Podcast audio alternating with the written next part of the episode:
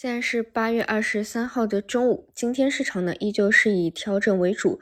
昨天午后是一个回踩拉升，早晨讲了不能因为单日的这个去确认是不是已经见底了，哪怕啊昨天的低点真的是见底了，这里呢一定还是有一个反复的过程。其实主要最大的问题就是北上资金还在继续流出，今天早晨呢又流出了七十个亿。那昨天尾盘不是有一波拉升嘛？其实北上还是在流出的，所以它就是很多的资金在护盘的一个作用，但是并没有改。边说这个仗已经是打完了，所以呢，今天早晨其实呢，很多主流的方向走的还是比较正常的，像数据啊、金融啊，理论上就是一个分歧，但是架不住呢，北上资金它就是流出，所以今天整体呢还是以调整为主，而且呢，今天早晨啊，说实话，开盘以前呢，我就有点 PTSD 了，为什么呢？看到日报发了文章啊，说要挺起脊梁来。去年这个时候说挺起脊梁之后，股市还是当日下跌了一波的。这个呢，真的不是说你去聊了几句话就能够起来的，真的是要自然能够呃走出来。所以呢，这里还是耐心嘛。那么这里有几个细节啊，还是比较值得去呃关注的。首先呢，就是我们先来讲数据这一块吧，因为是昨天共振。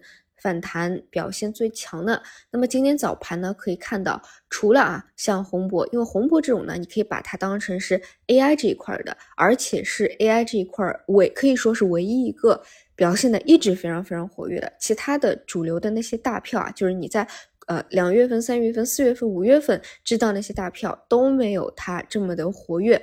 那么这一块呢，其实是跟了英伟达很多的。那我可以理解啊，就昨天英伟达因为博弈性太强嘛，马上去就要出业绩了，所以呢，今天啊连溢价都没有，直接给下去了。但是呢，其他的就是真正受益于政策的数据。今天呢，呃，不管不光是这个竞价的溢价也好，还是说能够有一个短期的持续性也好，相对呢都还比较顺一些。而一些算力的大票啊，就是我讲的，除了啊个别个股的 AI 以外，你看昨天尾盘跟随指数拉升的，今天直接给你大跌下去。所以我想说的一点就是，一定要分清楚啊，就是真正受益于政策面的那一些数据要素、数据确权和。呃，大家去聊的那个数字大类的那个 AI，它是有很大的区别的，它们的走势也都是不尽相同的。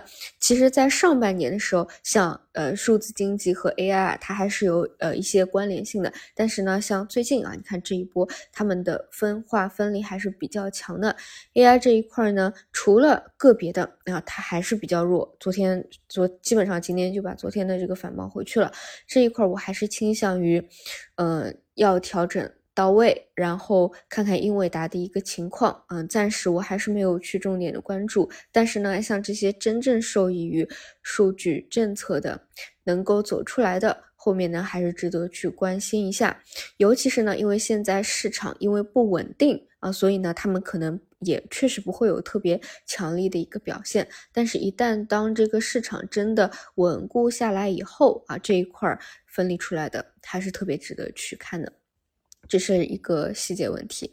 另外呢，就是券商方向啊，今天有太平洋的一个补跌的大跌跌停啊，但是这个跟板块啊是没有什么太大的一个影响的。这点从板块 ETF 的一个涨跌幅度也可以看出来，更多是个股的一个补跌。而就它本身而言呢，只要不出现啊什么连续的下跌，那么问题都不大，是个人的一个补跌而已。证券板块呢，现在是处在一个回踩的。啊，这样的一个过程当中，整体还是一个箱体的结构这一块呢，我个人倾向于，无论是后续稳定指数啊，还是要带动指数啊，都是不可或缺的一环啊。这两个依旧是当下市场可能短线资金或者偏主流的资金会去观察的一个方向嘛。